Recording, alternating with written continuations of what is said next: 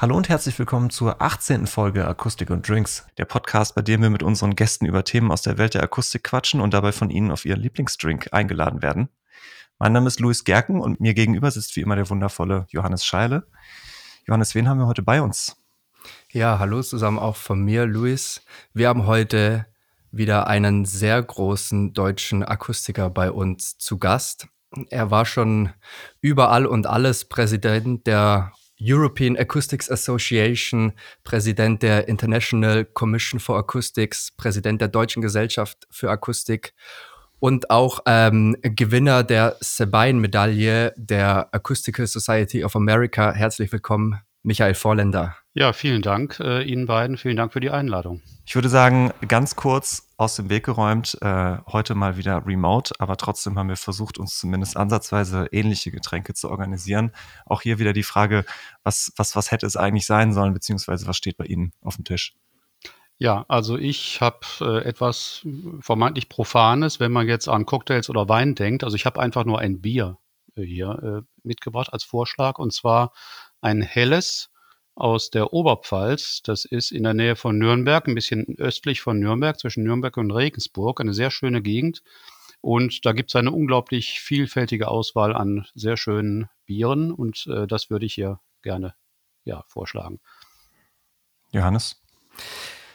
Ja, äh, also ich dachte, ich bin als Dritter dann dran, weil ich äh, weiß, was du trinkst, Luis, weil du, glaube ich, auch ein Bier trinkst. Und ich wollte mich, was heißt wollte mich, ich heb mich jetzt heute ein bisschen ab aus der Masse, weil aus dem letzten Umtrunk bei mir zu Hause relativ viel Sekt übrig geblieben ist. Deswegen gibt's bei mir Sekt auf Eis. Ich habe ein helles, ebenfalls aus Bayern. Ich weiß nicht, wo genau aus Bayern, ich kenne mich da nicht so genau aus. Aber ähm, es scheint ungefähr zu stimmen und es schmeckt auch nicht schlecht. Na denn. Ja, sehr gut. Zum Wohl. Zum Wohl. Prost. Lass uns gerne einfach wie immer starten, weil wir uns ja tatsächlich gar nicht kennen, Herr Vorländer. Ähm, wie hat das bei Ihnen alles angefangen? Ich sag mal, in der Kindheit, in der Schulzeit, wie sind Sie zur Akustik gekommen? Ähm, naja, also schon in der Schulzeit hatte ich eine klare Vorstellung, dass ich Physik studieren möchte. Auch schon in der Oberstufe, Leistungskurse und all das war in diese Richtung gepolt. Und während des Studiums habe ich eigentlich noch im, im Grundstudium durch einen Zufall äh, bei einem Waldspaziergang ein Institut für Bauphysik entdeckt, was da in einer Villa angesiedelt war. Und es hat mich näher interessiert. Und tatsächlich war in der Bauphysik äh, neben der äh, thermischen Isolation die äh, Schalldämmung ein Riesenthema.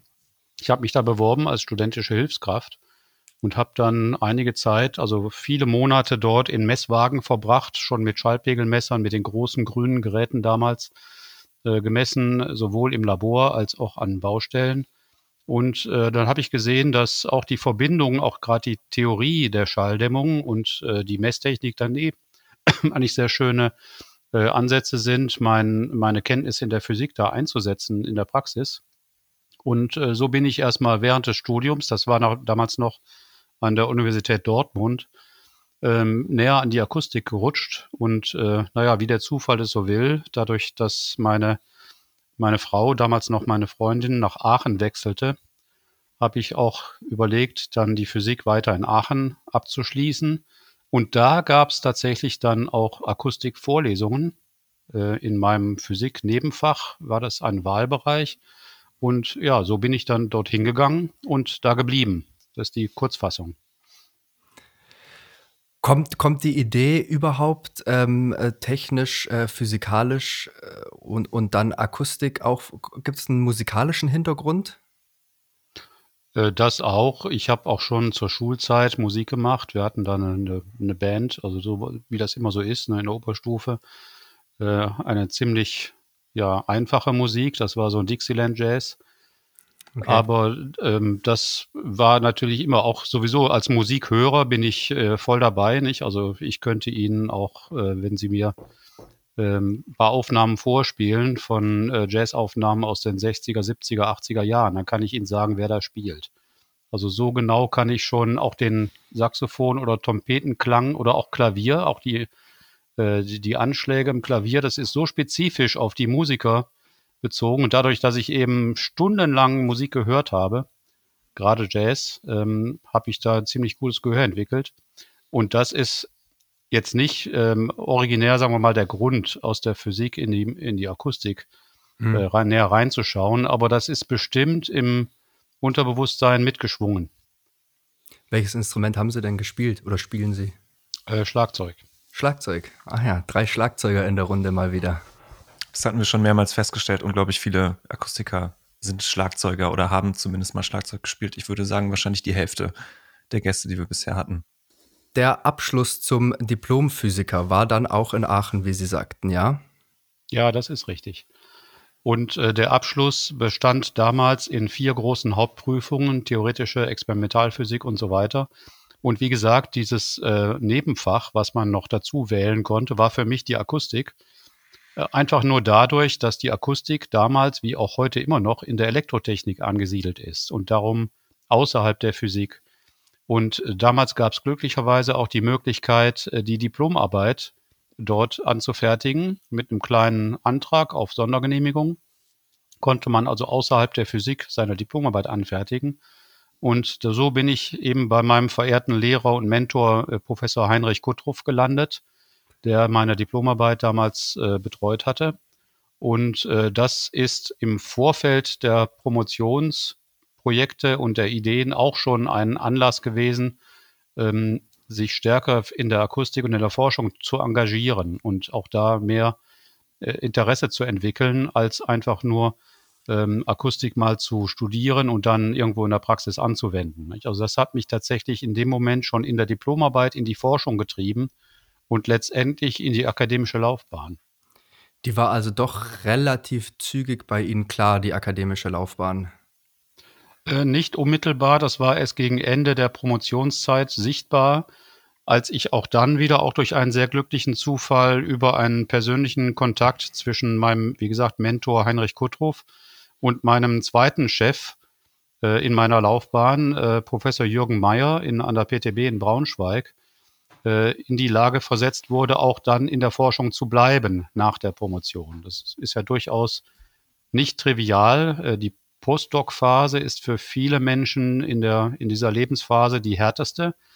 Äh, für mich war es relativ elegant durch einen großen Glücksfall, dass ich praktisch von heute auf morgen übergehen konnte in eine äh, Situation, dass ich in einem Labor mit vielen Forschungsfreiheiten mich äh, entfalten konnte.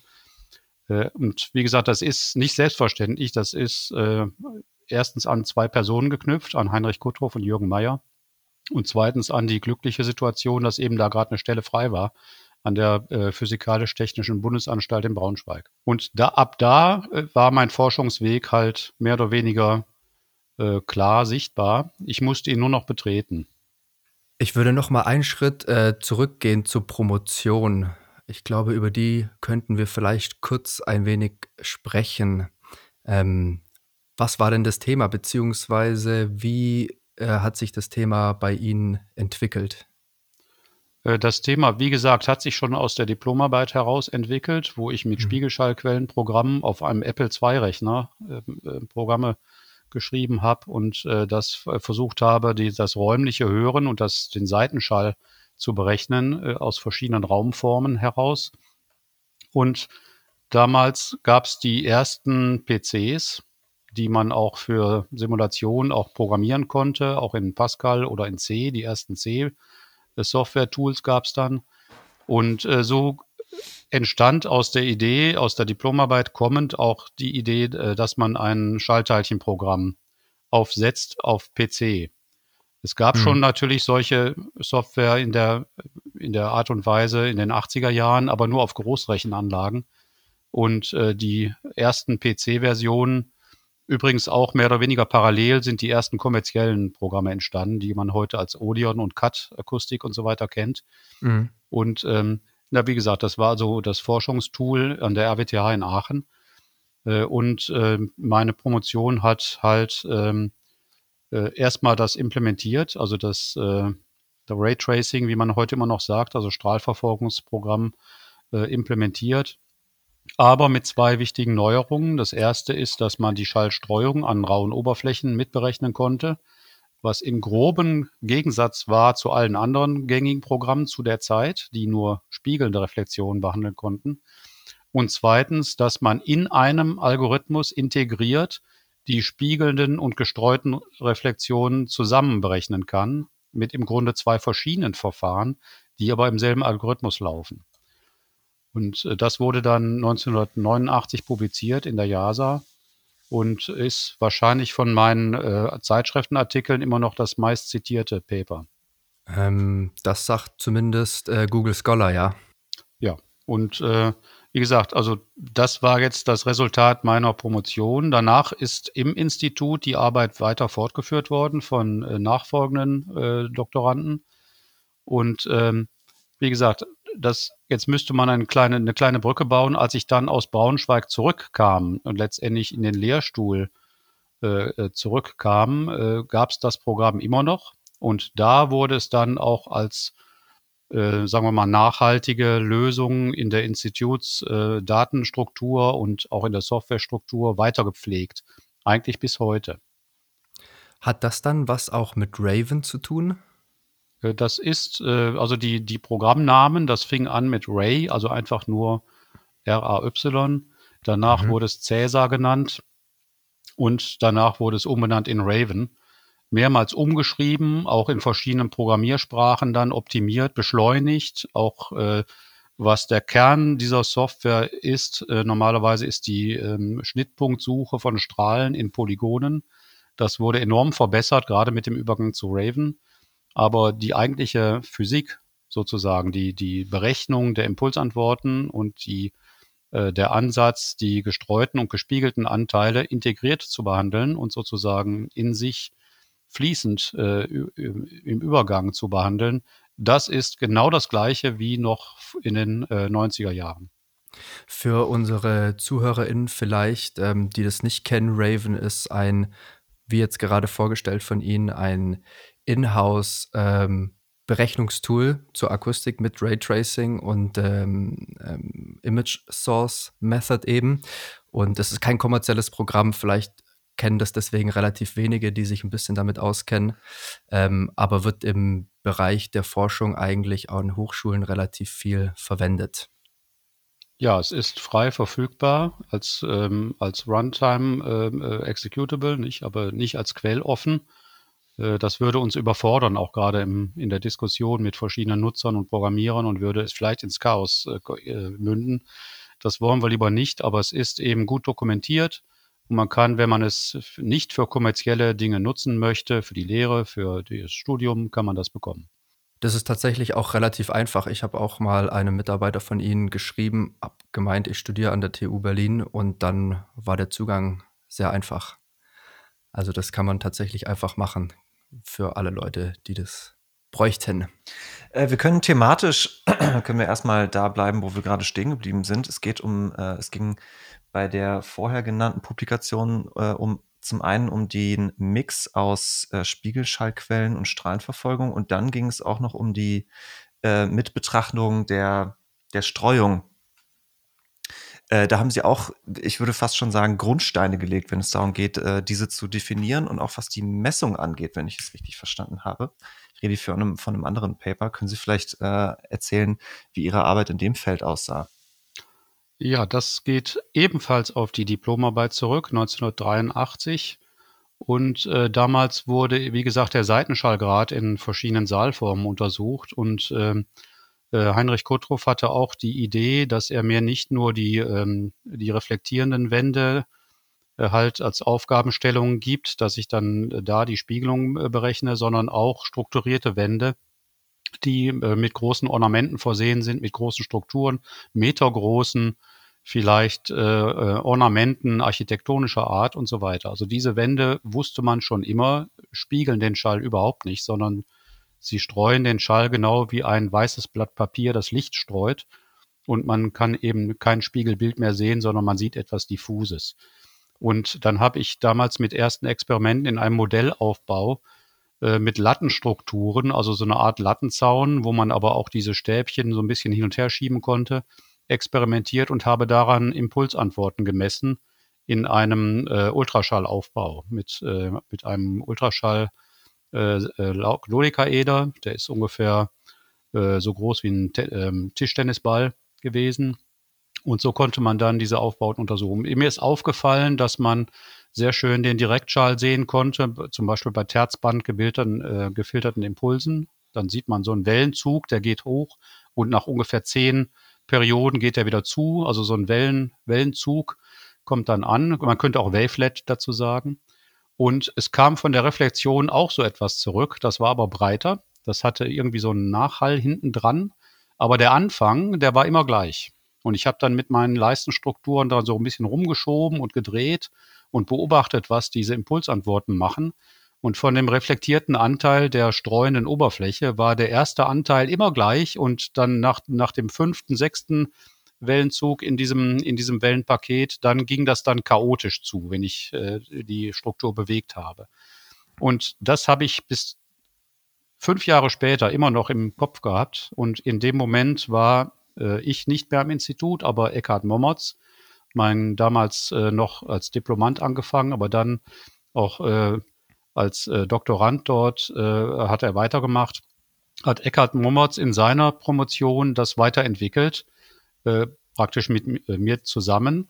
Und wir haben dann äh, dieses Paper geschrieben in Applied Acoustics. Wahrscheinlich haben Sie darauf abgezielt. Genau wo dann das Messverfahren in einem Modellhallraum beschrieben wird, dass man eben das streuende Objekt auf einen Drehteller setzt und dann währenddessen Impulsantworten misst, äh, unter der Bewegung hindurch praktisch und äh, dass dann über den Mittelwert, über diese Messungen die äh, streu, gestreute Energie separiert werden kann von der gespiegelten Energie. Das ist die Grundlage für das Messverfahren, was in ISO-Normen bis heute noch äh, schon ähm, ja, halt äh, genutzt wird, überall auf der Welt. Es ist nicht einfach, man muss sehr viele Dinge beachten, aber es funktioniert.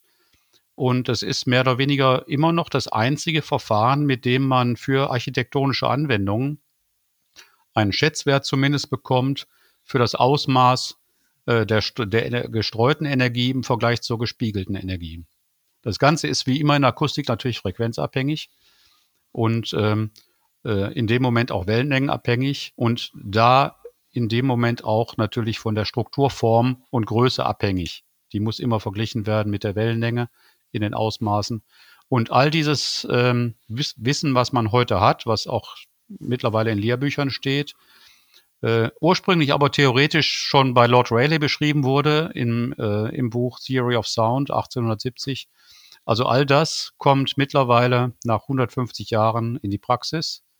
Und äh, da ist mein kleines Messverfahren äh, netterweise eine kleine Brücke, dass man eben auch das ähm, aus der Theorie, äh, das Wissen schon in der Praxis, auch sogar in Testverfahren an Prüfinstituten dann halt äh, einsetzen kann. Wir hatten es im Podcast eigentlich noch nicht auf einem Basic-Niveau, was ähm, Streuung überhaupt ist, beziehungsweise wo das herkommt, richtig?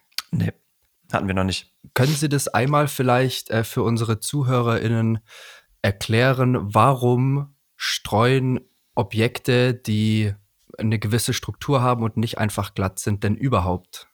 Und vielleicht auch die Abgrenzung zu, zur Diffusion wäre vielleicht auch interessant, wenn man das mal eben so äh, aus dem Stegreif erklären kann.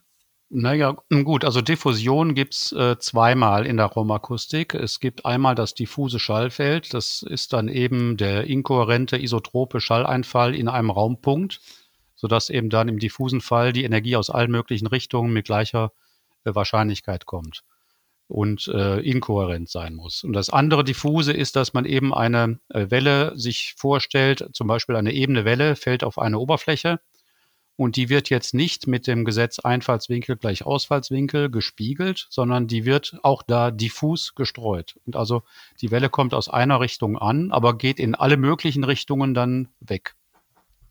Und äh, das einfachste, sich das vorzustellen, ist der Unterschied zwischen einem Spiegel, also in der Optik, im Analogon der Optik, zwischen einem Spiegel und einem weißen Blatt Papier.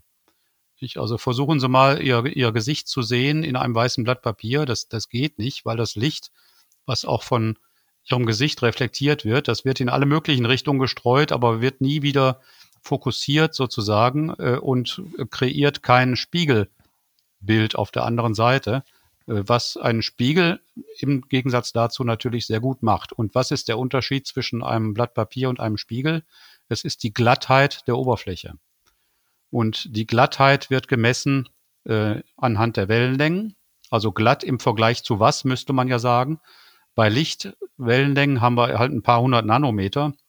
Und die Metallfolie, die in einem Spiegel ist, ist eben glatter als ein paar hundert Nanometer. Resthuckel, sozusagen Restrauigkeit. Und ein, ein Blatt Papier besteht aus gepressten Fasern und ist eben extrem rau, genau in dieser Größenordnung von diesen Lichtwellenlängen. So das Ganze übertragen auf die Akustik müsste man jetzt mit den Schallwellenlängen in Verbindung bringen. Bei 1 Kilohertz haben wir ungefähr 30 Zentimeter. Und das heißt, eine Wand ist akustisch glatt, wenn sie Ornamente hat, Huckel, Rauigkeiten, die kleiner sind als 30 Zentimeter. Und dann würde die Welle praktisch diese Rauigkeit gar nicht sehen. Sie würde eben reflektiert, wie das Einfalls-Ausfallswinkelgesetz es sagt, nach dem Fermatschen Prinzip. Und äh, wenn eben diese Rauigkeit in die Größenordnung der Wellenlänge kommt, dann gibt's, ja, man müsste jetzt in die Theorie eintauchen äh, und erklären, warum. Aber man kann sich das so vorstellen, dass dann die Phasen zwischen diesen Teil-Elementarwellen, vielleicht kennen Sie das Huygensche Prinzip, dass man eine ebene Welle unterteilt in diese Teilpunktquellen, dass die dann, wenn die Quellen alle nicht parallel in einer Ebene liegen, sondern verrückt sind aufgrund der Ruhigkeit, dass dann diese Phasen außer Tritt kommen und eine kohärente Wellenfront mit einer spezifischen Richtung nicht mehr entstehen kann. Genau, darauf wollte ich, äh, darauf habe ich abgezielt, auf die Phasenunterschiede der einzelnen Teile der neuen reflektierten Welle, die, wie Sie gesagt haben, dann äh, nicht mehr zu einer kohärenten Welle führen. Ja, genau so ist das. Und das ist ja auch das Grundprinzip vielleicht der berühmtesten Diffusoren, nämlich die, die QRDs von Manfred Schröder, äh, erfunden, auch in den ähm, 80er Jahren schon. Ähm, sogenannte Schröder-Diffusoren, die nutzen gerade diese Phasenlagen aus und äh, setzen dann nochmal ein zahlentheoretisches Konstrukt darauf, um einen optimalen Diffusor zu entwerfen. Und das sieht man auch oft in Tonstudios oder auch in Konzertsälen teilweise, dass da, wo sehr viel Streuung notwendig ist, dass man dann auch diese spezifischen Phasen, Phase Gratings heißen die, also Phasengitter, dann da einsetzt. Ne? Und äh, einen optimalen Diffusor heißt letzten Endes, ähm, dass die gestreute Energie im Gegensatz zu der ähm, spekular reflektierten Energie möglichst groß ist, oder? Äh, dass sie möglichst gleich verteilt ist im Raum, also möglichst diffus dann auch, da können wir das Wort ja wieder nutzen, nicht? Aber äh, eben halt für die Fläche gemeint, dass es eben nicht äh, nur einige wenige Vorzugsrichtungen der gestreuten Energie gibt, sondern dass die möglichst äh, breit gefächert wird. Da kommt direkt meine nächste Frage, weil es gibt ja zwei Koeffizienten, die sich damit beschäftigen. Einmal den Scattering-Koeffizient und einmal den Diffusionskoeffizient. Streugrad, glaube ich, und Diffusionskoeffizient. Ja, genau. Scattering-Coefficient würde auf Deutsch Streugrad heißen und Diffusionskoeffizient, Diffusion Coefficient, das, das sind zwei Dinge aus einer Normfamilie. Sie werden etwas anders gemessen, aber sie sind natürlich verbunden, auch theoretisch verbunden. Der Streugrad ist ein Energieverhältnis zwischen der gespiegelten Energie und der gestreuten Energie, ohne dass man sagt, wohin die Energie gestreut wird. Sie wird jedenfalls nicht in die gespiegelte Richtung gestreut. Mhm. Und der Diffusionskoeffizient sagt halt aus, wie uniform, also wie gleichförmig diese aufgefächerte gestreute Energie ist. Und je mehr, ähm, die, die größer dieser Diffusionskoeffizient ist, desto gleichförmiger ist diese aufgefächerte Energie. Würden Sie eine Einstufung der beiden Koeffizienten wagen wollen, welcher denn, ich sag mal, wichtiger ist? Kommt auf die Anwendung an. Also wenn man gerne äh, einen Diffusor auswählen möchte, der eine möglichst breite Auffächerung macht, dann würde man nach einem Diffusionskoeffizienten schauen und ein Material oder eine Form auswählen, die das leistet. Wenn man allerdings ähm, mit Raytracing, äh, zum Beispiel mit unserem Raven, äh, Raumsimulationen machen möchte, braucht man doch den Streugrad, also den Scattering Coefficient, weil das die Kerngröße ist für die Materialcharakterisierung in dem Algorithmus selbst. Weil da, wenn man sich nochmal das Raytracing vorstellt, man verarbeitet Vektoren und die Flugrichtungen von diesen Vektoren und die treffen irgendwann auf Wände. Und da ist dann die Frage, wie geht's mit dem Vektor weiter? Wird der einfach nur gespiegelt? Wird der umgeflippt um die Wandnormale herum und fliegt dann weiter? Und wie viel Energie fliegt weiter in diese Richtung? Oder wie viel wird dann holstochastisch äh, verteilt in andere Richtungen? Und genau das liefert der Streugrad. Ähm, also im Grunde, wenn man es so überlegt, kann man den Diffusionskoeffizienten auch an dem Punkt einsetzen, indem man dann die Richtungsverteilung der gestreuten Energie nochmal damit äh, bewertet. Aber das ist nach meiner Kenntnis in keinem der heutigen Programme der Fall. Okay. Wie ging es dann weiter in Richtung Professur und Habilitation? Ja, jetzt äh, zurück ins Jahr 89. Äh, ich bin dann ab äh, Mitte des Jahres an die PTB in Braunschweig gewechselt, also an die Physikalisch-Technische Bundesanstalt und hatte das große Glück, in einem Forschungslabor dort mich äh, entfalten zu können in verschiedenen Dingen. Man hatte natürlich seine Kernaufgaben. Das waren in den ersten beiden Jahren Kunstkopfmesstechnik, äh, audiologische Messtechnik, äh, weiter gesagt auch künstliche Ohren und solche Dinge. Da hatte ich auch Kontakt zu ganz anderen ähm, ja, Fachgebieten wie äh, eben äh, Hörgerätetechnik, Anpassung, äh, Messtechnik für Mikrofonkalibrierung und Kunstköpfe und so weiter. Äh, das war, war eine sehr schöne äh, Aufgabe, weil sie auch anders war als das, was ich bis dahin halt als Schwerpunkt gehabt habe, nämlich die Raumakustik. Und nach zwei Jahren allerdings wurde dann die Stelle in dem Labor für Raum- und Bauakustische Messtechnik frei als Laborleiter. Und dann bin ich dahin gewechselt und sozusagen wieder in die Raum- und Bauakustik zurückgekommen. Äh, die Habilitation interessanterweise, die ich dann angestrebt habe, äh, hat dann wieder beides verbunden, nämlich da ging es um Mikrofonkalibrierung in einem Hallraum. Also da gibt es eine raumakustische Komponente durch den Hallraum, aber es gibt eine sehr starke elektroakustische Komponente in der sogenannten Reziprozitätskalibrierung. Ist ein sehr langes Wort, mhm. aber ist ein wichtiges Element der sogenannten Primärkalibrierung ähm, als eine Kernaufgabe der PTB, wie heute, wie damals, indem man eben die Einheit Pascal in der Akustik auf ein sogenanntes Normal zurückführt von dem man sicher ist, dass es absolut richtig ist. Äh, Normale kennen Sie vielleicht von dem Urkilogramm, was früher mal in Paris tatsächlich so ein Stück Materie war, von dem man gesagt hat, weltweit, wir einigen uns jetzt darauf, das ist ein Kilogramm. Ne, das ist ein sogenanntes Normal. Das, das mhm. gibt es auch für Meter und für Sekunde und so weiter. Und für die Akustik war halt äh, und ist immer noch die PTB zuständig für die Schalldruckeinheit. Und darum drehte sich meine Habilitation. Die ist entstanden, weil bei der DAGA in Dresden 1994 ich eingeladen war zu einem Plenarvortrag. Und äh, das hat den Dresdner Kollegen anscheinend ganz gut gefallen und die haben mich dann sozusagen ermuntert, eine Habilitation dort anzustreben. Und das war dann neben der Forschungsaufgabe eigentlich ein interessanter Anstoß äh, von den äh, Kollegen aus Dresden, dass ich das tatsächlich mache. Ob es am Ende wichtig war, weiß ich nicht, aber es ist ein schöner Meilenstein auch in, in der Forschungstätigkeit.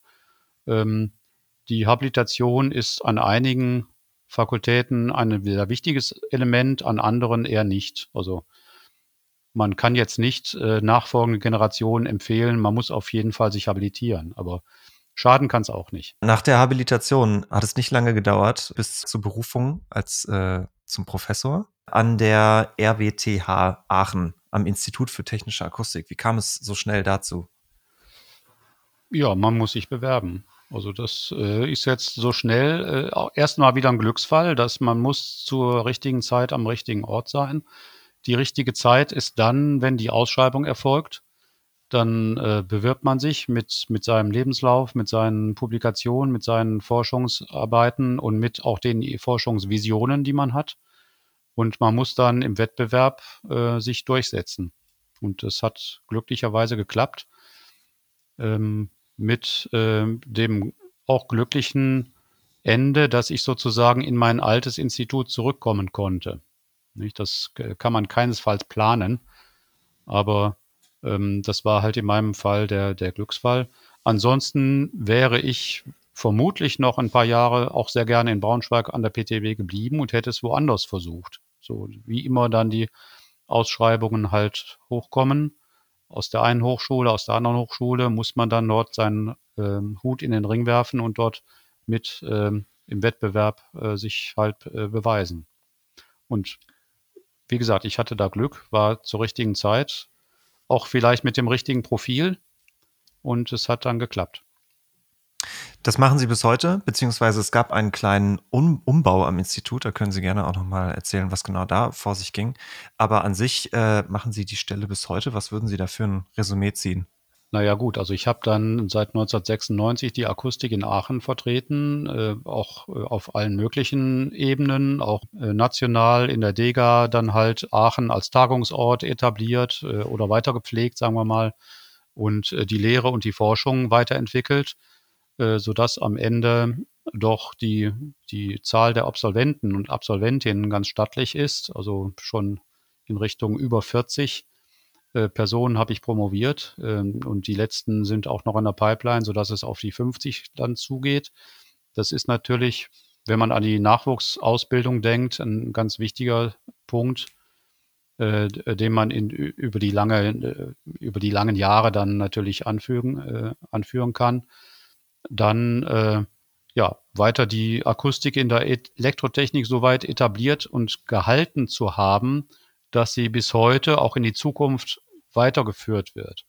Das ist für eine große Universität auch nicht selbstverständlich und man hat auch beobachtet, dass an anderen Standorten in Deutschland die Akustik durchaus mal in Gefahr war und auch reduziert wurde hier und da, danach wieder aufgebaut wurde glücklicherweise hier und da, aber das ist alles nicht so selbstverständlich und ich denke mal, als Resümee kann ich sagen, dass es gut gelungen ist, die Akustik zu stärken und auch in der Fakultät Elektrotechnik als äh, kleines Randgebiet so weit zu stärken, dass es auch in die Zukunft getragen werden kann. Und Sie haben das schon angedeutet, es gab einen kleinen Wandel. Der kam auch dadurch, dass wir hochschulintern schon vor mehr als zehn Jahren ähm, mehr mit der Medizin Fakultät kooperiert haben als zuvor, sodass dort in äh, die ersten Anlässe waren auch Studiengänge, die angefragt haben, ob wir nicht Akustiklehre dort auch anbieten würden. Und äh, dadurch gab es eben in der biomedizinischen Technik ein großes Interesse an der Akustik, was am Ende auch der Akustik geholfen hat, aber auch die Akustik hat der biomedizinischen Technik geholfen, was so weit ging, dass wir sogar einen zweiten Lehrstuhl akquirieren konnten in verschiedenen Stufen. Und äh, in dem Zuge wurde auch dann, ähm, als meine Kollegin halt den neuen Lehrstuhl dann halt letztendlich bekleidet hatte, auf einer äh, vollen, vollen Professur, praktisch, praktisch meine Nachfolge äh, auch darstellt, äh, dass die jetzt äh, fokussiert auf äh, Hörtechnik und auf medizinische Anwendungen, auf äh, eher äh, Psychoakustik und Audiologie. Und dementsprechend wurde das gute alte Institut für technische Akustik vor zwei Jahren umbenannt in das Institut für Hörtechnik und Akustik, bestehend jetzt im Moment aus diesen beiden Lehrstuhlen, die nebeneinander arbeiten. Die Kollegin, um die es ging, äh, Janina Fels, wird eventuell, dazu ein kleiner Teaser, auch noch bei uns im Podcast auftauchen, uns die Ehre erweisen. Ja, dann kann sie ihre Sicht der Dinge ja auch nochmal erklären, so wie das aus ihrer Sicht äh, kam. Und äh, ja, wie gesagt, das ist jetzt ähm, ein bisschen vorweggenommen in die Zukunft. Ich habe jetzt noch etwas mehr als ein Jahr bis zu meiner Emeritierung und dann wird mein Lehrstuhl nicht mehr weitergeführt, aber das Gebiet der technischen Akustik wird durch Frau Fels weiter vertreten, neben der Hörtechnik. Und der Institutsname Hörtechnik und Akustik wird auch dann weiter bestehen bleiben äh, auch nach meinem Ausscheiden. Und das ist das, was ich meinte, wenn Sie mich fragen nach der langen Zeit, was bleibt dann eigentlich? Ja, es bleibt genau das. Es ist eine deutliche Erweiterung der Themengebiete von der reinen technischen Akustik in Richtung Hörtechnik, was auch, glaube ich, an vielen Standorten sogar global zu beobachten ist, dass die Akustik als Kernforschung mehr in die Wahrnehmung und in die Psychoakustik und in die Anwendungen für die Hörforschung sich orientiert als die pure Strukturdynamik und die pure, sagen wir mal, Elektroakustik, die es noch vor 50 Jahren gab. Da hatte ich gerade auch noch überlegt, eine Frage zu formulieren, weil man das immer wieder beobachtet, dass die meisten Bereiche, äh, in denen es in Akustik geht und ging, ähm, mittlerweile mindestens als Teilkompetenz, wenn nicht sogar als, als ganze, ich würde fast schon sagen, als Unterordnung unter äh, einen medizinischen Bereich äh, sich, sich bewegt haben. Und da wäre dann meine Frage in die Richtung gewesen, ob das vielleicht irgendwas damit zu tun hat, dass man dann besser für, für finanzielle Mittel argumentieren kann vor dem Hintergrund oder, oder wie, wo diese Entwicklung herkommt. Nun, die Entwicklung kommt daher, dass die Theorie und die Messtechnik der klassischen technischen Akustik mehr oder weniger äh, in der Forschung durchgearbeitet wurde. Und die Methoden und auch die Signalverarbeitung in der Messtechnik und all das, das ist soweit etabliert, dass man bis auf vielleicht äh, modernere Signalverarbeitungsmethoden wie Machine Learning äh, da keine richtige Forschung mehr sehen kann. Und äh, entsprechend ist auch schwierig, Anträge zu schreiben und äh, zu bewilligt zu bekommen für äh, Fördermittel für Forschungsprojekte. In der Hörtechnik ist das anders. Da ist ein nach wie vor riesiger Bedarf, sowohl in der Audiotechnik wie auch in der Versorgung von äh, schwerhörigen Menschen die eben anders als bei Brillen äh, nicht so gut versorgt sind und auch nicht so äh, diese Hilfsmittel akzeptieren, wie zum Beispiel beim Sehen, bei Brillen. Und da gibt es noch viel äh, Potenzial an Innovation. Und das ist eine Sache. Die andere Sache, die ein großer Technologietreiber ist, ist natürlich VR. Das heißt, alles, was mit zukünftigen Mensch-Maschine-Schnittstellen zu tun hat, ist dreidimensional in Zukunft, viel mehr als heute. Wir werden also in einigen Jahren nicht mehr über einen flachen äh, Monitor miteinander äh, reden können, über Zoom, in Zoom-Meetings oder sowas oder Skype, sondern man wird dann dreidimensional miteinander kommunizieren. Und dazu gehört das binaurale Hören als Kernelement des Hörerlebens in 3D. Und dementsprechend ist das auch ein Technologieschub ohnegleichen, gerade in den letzten Jahren. Und all das hat mit Wahrnehmung, mit den Menschen und mit Hören zu tun. Und das ist der Grund, dass eben an vielen Standorten, wie gesagt sogar weltweit, das immer stärker wird, während die klassische Strukturakustik, ähm, Wellenakustik und so weiter im Wesentlichen bekannt ist und nur noch, nur noch in Anführungszeichen, also man soll es nicht unterschätzen, nicht, aber nur halt angewendet werden muss. Äh, man macht es vielleicht schneller, schöner, äh, genauer mit Simulationen, mit Messungen und so weiter, aber es ist keine grundlegend neue Theorie notwendig. Keine grundlegend neue Theorie notwendig, aber ich würde nochmal gern die, vielleicht die Brücke zu der Folge mit Professor Weinziel schlagen wollen. Äh, die Worte von Professor Weinziel war, waren, glaube ich, dass wir in der Simulation von Raumakustik so weit entfernt von der Realität sind wie in wenigen anderen physikalisch oder technischen Gebieten, in denen man auch Simulationen macht. Würden Sie da mitgehen? Teilweise ja, aber ich sehe den Grund dafür nicht in den Simulationsprogrammen, sondern äh, ich sehe den Grund bei den Nutzern. Und bei ähm, sperrigen und teilweise nicht optimalen Schnittstellen für den Menschen, der den Computer bedient. Also es ist für den klassischen Architekten überhaupt nicht trivial, so ein Raumakustikprogramm zu bedienen. Und äh, diese Brücke muss äh, gebaut werden. Das ist auch das, was ja äh, der Stefan Weinzierl da auch sehr stark betreibt, dass eben zwischen den klassischen Architektursoftware äh, äh, die Raumakustik halt äh, ja näher rankommt, sagen wir mal, und auch ähm, mehr automatische und mehr intelligente Zwischenschritte dort implementiert werden, da ist großer Nachholbedarf nach wie vor. Aber wenn das Modell richtig ist, aus meiner Expertensicht, rechnet das Programm auch richtig und macht eine Vorhersage, mit der man sehr gut umgehen kann, auch in raumakustischen Planungen. Die, der Punkt ist nur, wie baue ich das Modell? Und äh, da hat äh, Stefan Weinzel natürlich völlig recht, dass, dass das noch Nachholbedarf äh, gibt an, an dem Punkt. Aber wie gesagt, es ist nicht die, äh, die Simulationstechnik. Also ich glaube, ein, ein großer Punkt ist doch auch, dass eine Welle ja an sich eigentlich kein Strahl ist, wie es denn bei vielen Simulationssoftwares äh, als Raytracing oder Spiegelschallquellenmethode implementiert ist, sondern eine Welle ist und äh, gewisse Wellenphänomene aufweist. Und ähm, die Kombination aus, ähm, für welche Frequenzbereiche man eben mit äh, Strahlensimulation arbeiten kann und es da, da auch vielleicht sehr gut ist und besser ist als mit einer wellenbasierten Simulation ähm, und für welche Frequenzbereiche man doch die wellenbasierte äh, Simulation verwenden sollte und vielleicht in gewissen Frequenzbereichen auch eine statistische äh, Simulation verwenden kann oder sollte. Äh, diese Kombination zusammenzuführen, das ist doch auch eine relativ große Bewegung gerade, wo es mehrere Firmen gibt, die das ein bisschen anstreben. Ja, aber es ist äh, überhaupt nicht neu. Das gibt es seit äh, 10 bis 15 Jahren. Äh, in der Forschung, in Papern ist das beschrieben, wie man das macht. Man macht eben ein Crossover-Network, wie bei Mehrwege-Lautsprechern auch. Man bindet so im Frequenzbereich verschiedene Simulationstools zusammen, wellenbasierte und strahlenbasierte oder auch statistische, wie Sie sagen. Und ähm, was die Leute jetzt machen, ist, dass die das implementieren in kommerzielle Tools. Hm. Und da sind wir wieder dabei bei dem, was ich gerade sagte, das eben geschickt zu machen mit einer Nutzerführung, die am Ende zu einem physikalisch sinnvollen Ergebnis führt. Da hapert es dran. Aber die Methoden, die sind alle da. Nicht? Also auch ein wellenbasiertes Programm äh, zu nutzen, das, das hat man in einem Tag gelernt. Aber die Frage ist, äh, woher bekomme ich die Materialdaten?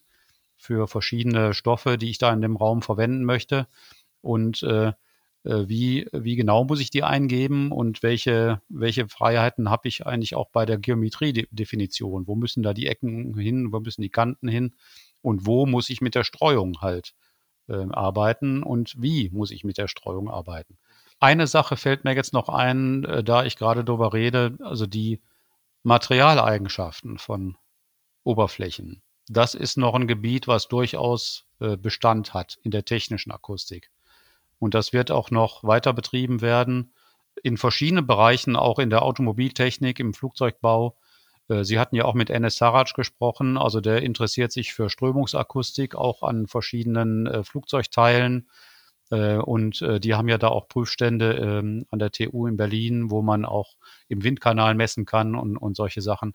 Also da ist da tatsächlich noch Forschungsbedarf äh, für Anwender und wie auch für Hersteller für alle möglichen Materialien. Da sind wir auch schon sehr schnell bei Metamaterialien und bei, bei Dingen, die komische Eigenschaften haben, salopp gesagt. Und ähm, also wenn ich sage, die technische Akustik ist durchgeforscht, da haben wir noch was bei Materialien. Wir hatten es ja vorhin ganz kurz, äh, was bleibt jetzt mit immer Ihrer Emeritierung?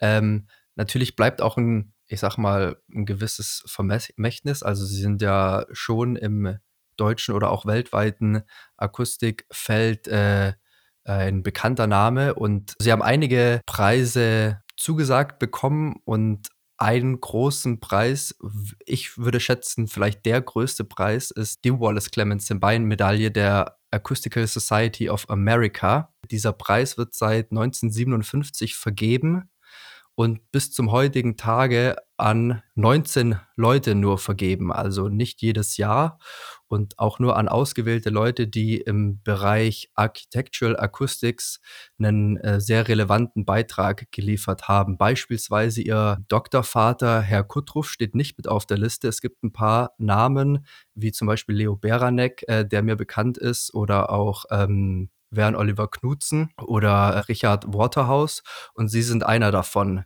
Wie war das für Sie, den, den Award zu bekommen? Hatte das eine Bedeutung für Sie?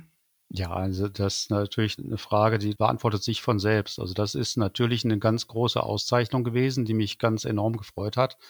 Aber diese Zahl äh, der, der Preisträger über die, die, die Zeiten, äh, das liegt natürlich auch daran, dass der Architectural Acoustics Expertenkreis weltweit jetzt nicht so riesig ist. Nicht? Also das kann man jetzt nicht mit Elementarteilchenphysikern vergleichen, die zu Tausenden da draußen rumlaufen, sondern das ist ein relativ äh, kleiner Kreis. Äh, trotzdem ausgewählt zu werden aus diesem Kreis, das ist schon eine sehr, sehr große Ehre. Und ähm, war, war ein großes, großes Glück damals. Und naja, die, die ASA verteilt ähm, die Preise nicht jedes Jahr, das ist richtig. Was ist mehr oder weniger die Silver Medal, also die Silbermedaille der akustischen Gesellschaft äh, der Amerikaner.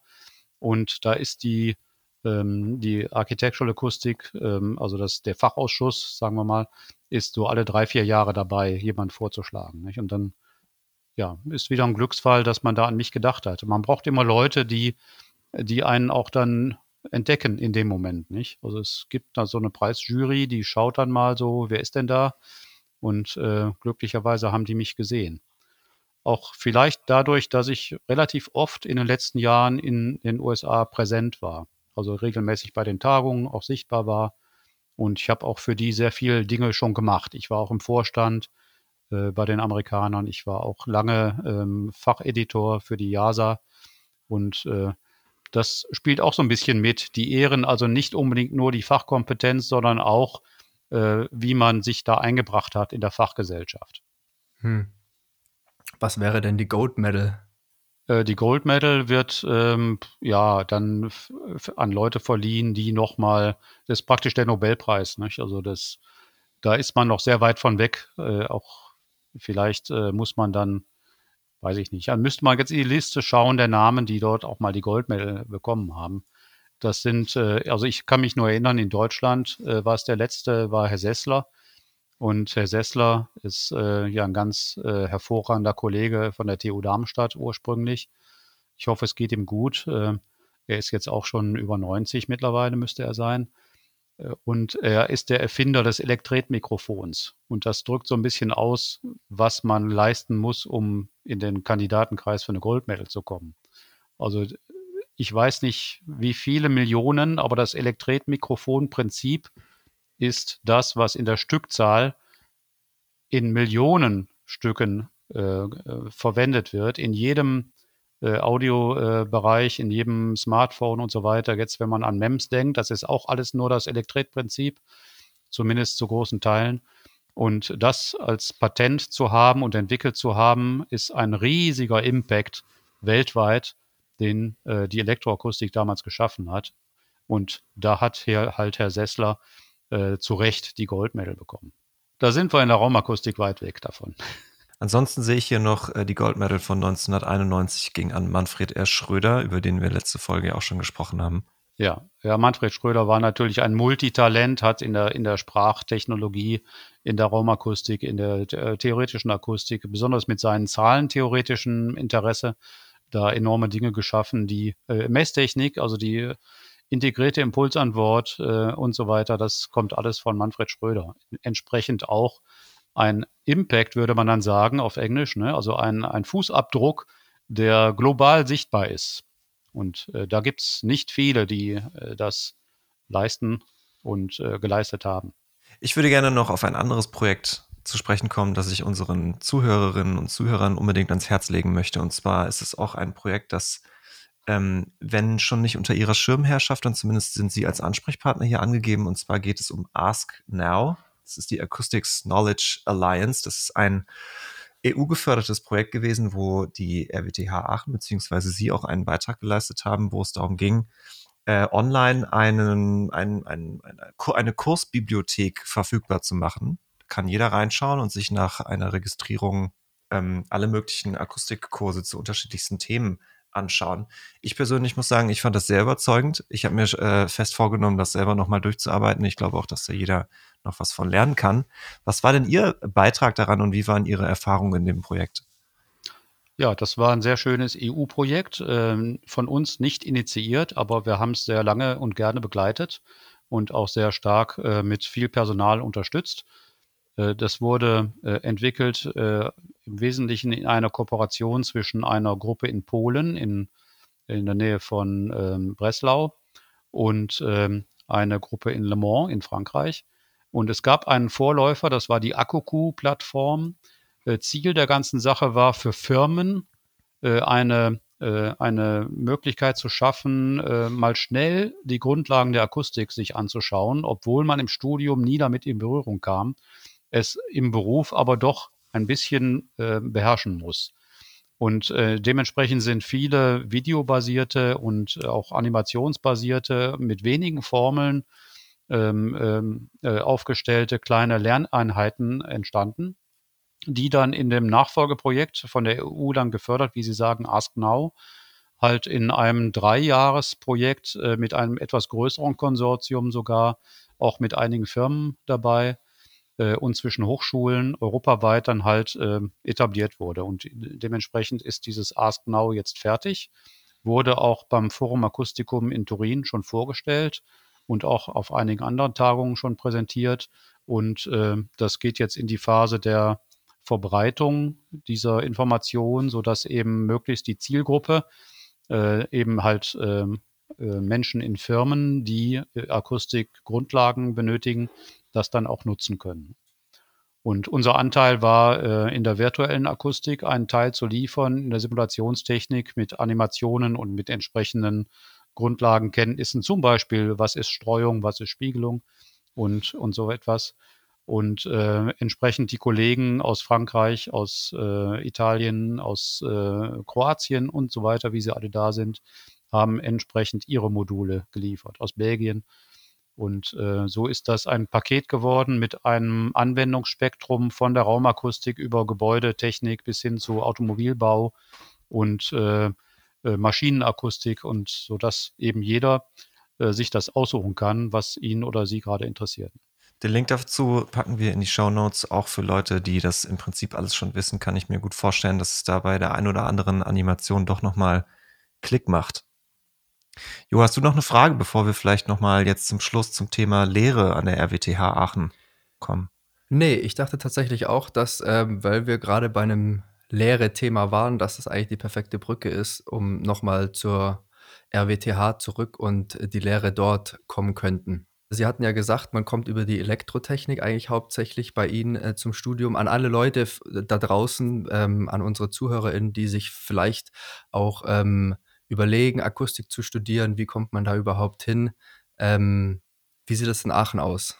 Ja, in Aachen würde man äh, ein Ingenieurstudium, äh, Maschinenbau oder Elektrotechnik wählen oder auch Physik wählen und man kann dann Akustik als Nebenfach dort äh, nutzen. Der Hauptstrom ähm, ist natürlich unsere eigene, unsere Heimatfakultät Elektrotechnik und Informationstechnik. Wir haben da einen eine Vorlesung Einführung in die Akustik im Bachelorstudiengang, die im letzten Sommersemester besucht wurde von, ich glaube, 180 Studierenden. Eine ganz enorme Zahl, auch eine riesige Zahl im Vergleich zur Gesamtkohorte von etwas über 300.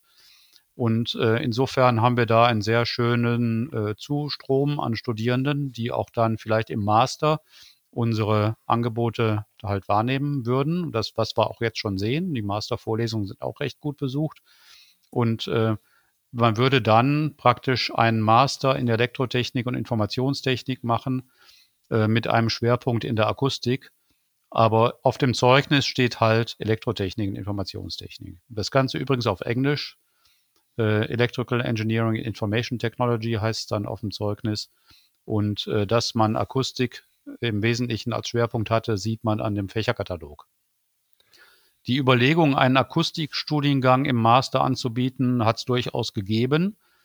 Äh, aus verschiedenen Gründen wurde das noch nicht etabliert. Ähm, es gibt ein Potenzial auch in der RWTH, auch an anderen Fakultäten, in der Flugzeugtechnik, auch beim Kraftfahrzeugwesen, äh, dass dort weitere äh, Vorlesungen in der Akustik halt ähm, zugemischt werden können, wenn man denn einen Masterstudiengang etablieren wollte. Aber es gab bisher auch nicht den dringenden Bedarf. Und ich kann auch nicht aus der Hand vorhersagen, ob man wirklich einen äh, Interessens, äh, ein, einen Stamm an Studierenden hat, äh, die das äh, belegen würden, äh, der wirklich signifikant ist im Vergleich zu den anderen Fächerschwerpunkten, die wir haben. Also Kommunikationstechnik, Energietechnik und so weiter. Äh, und es, man mag in Zukunft noch mal drüber nachdenken, aber im Grunde ist es in dem Zustand, wie es jetzt ist, stabil und bewährt und funktioniert. Es steht halt noch nicht Akustik drauf.